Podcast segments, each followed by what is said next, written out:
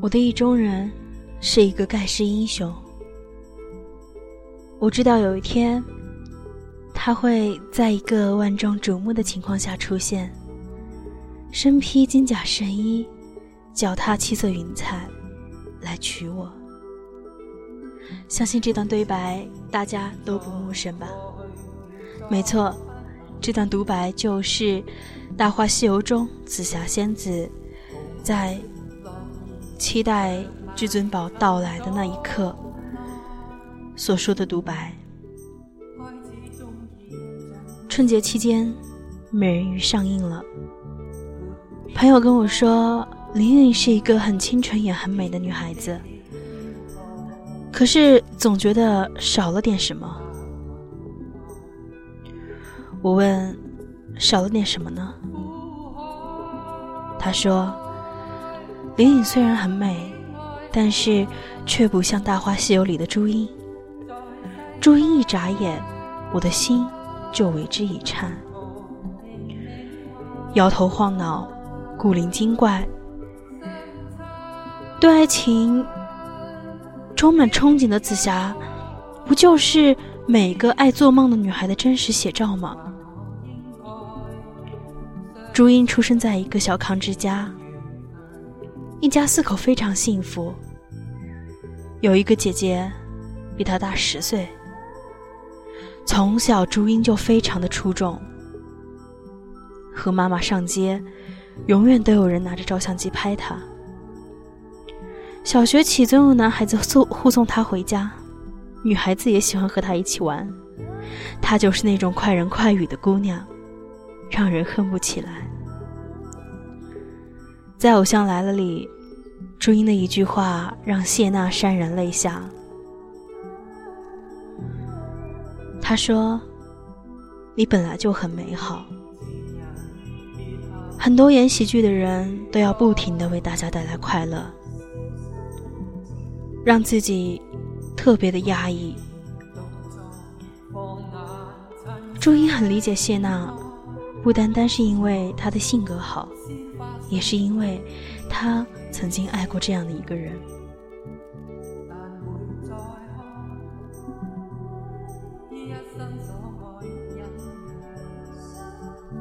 他的好性格也源于他幸福的家庭。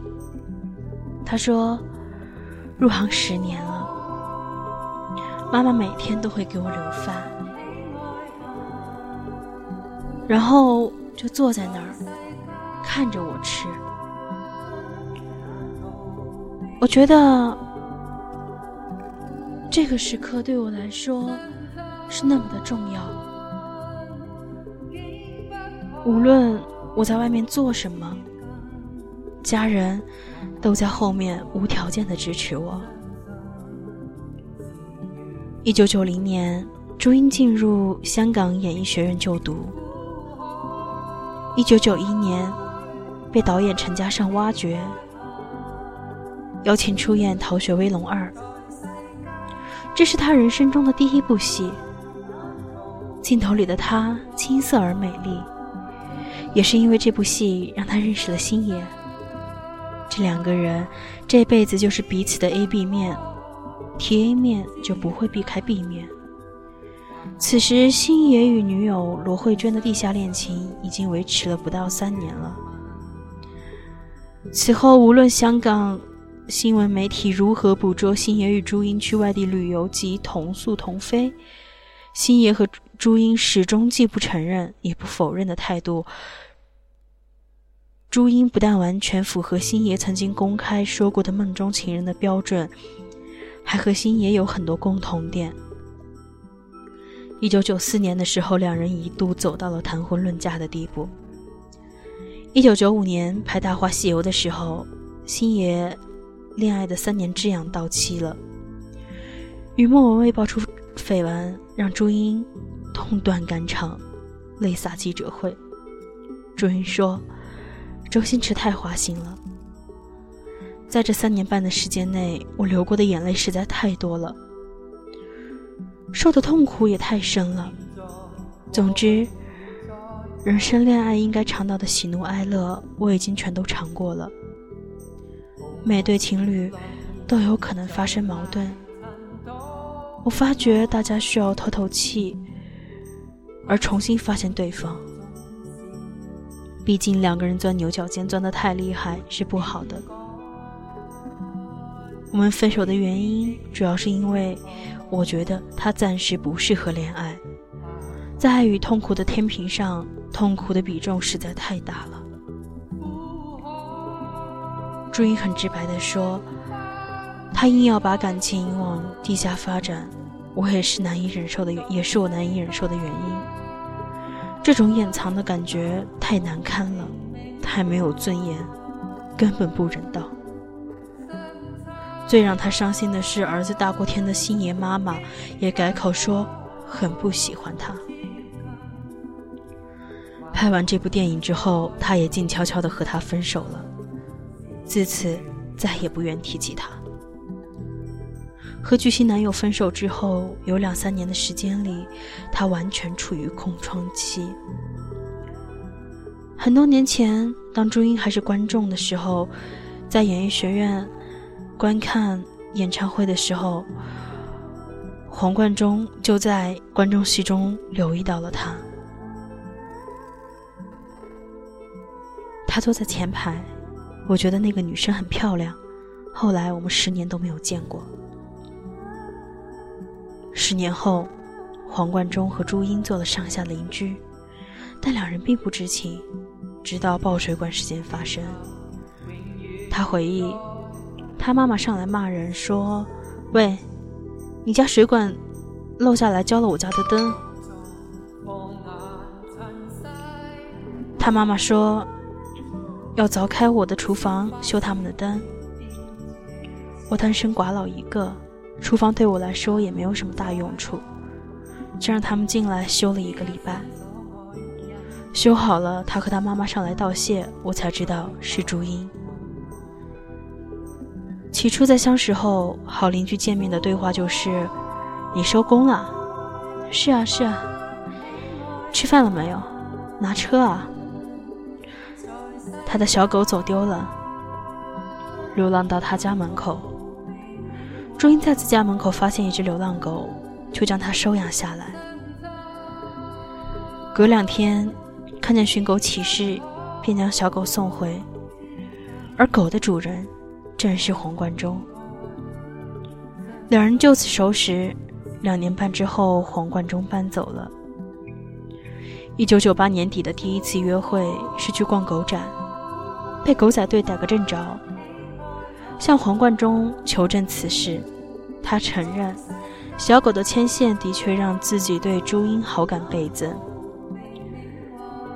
但此前其实已经对他已经有了非常深刻的印象。恋情公开，由此展开了十一年的恋爱。有人说。黄贯中的名气不如朱茵，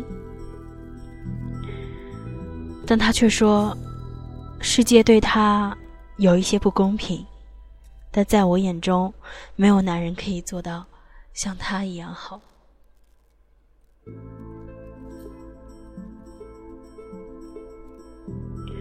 谈及黄贯中时，他的爱意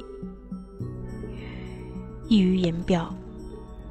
我喜欢看他做喜欢的事情，看到他不断的为自己的理想奋斗。我和他认识十几年了，他是那种很 man 的男人，对什么事情都有自己的看法，谈吐又真诚，和我们这行的人完全不同。这行的人帅哥多的是，美女也很多，但是真正有灵魂的人。却不多。一路走来，黄贯中的事业发展有许多坎坷，可他却说：“知道我为何一直这么倒霉吗？做任何事情都要比常人付出更多的努力，因为我的运气全都用在了朱茵的身上。她的告白比至尊宝的追悔莫及更让人心动。”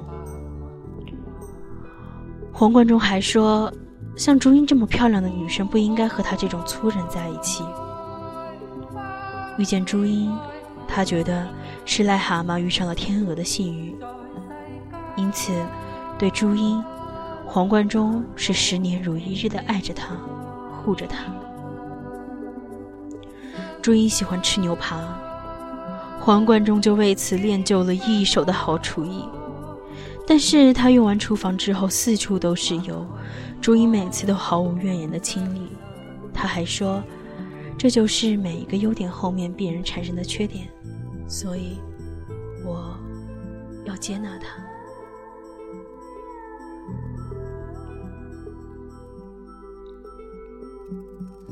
很多人觉得奇怪。那么恩爱，为什么非要长跑十四年呢？朱茵说：“最初医生说她怀孕的几率很低，所以她一直都没有想过要结婚。但二零一二年，他们却神迹般的有了孩子。”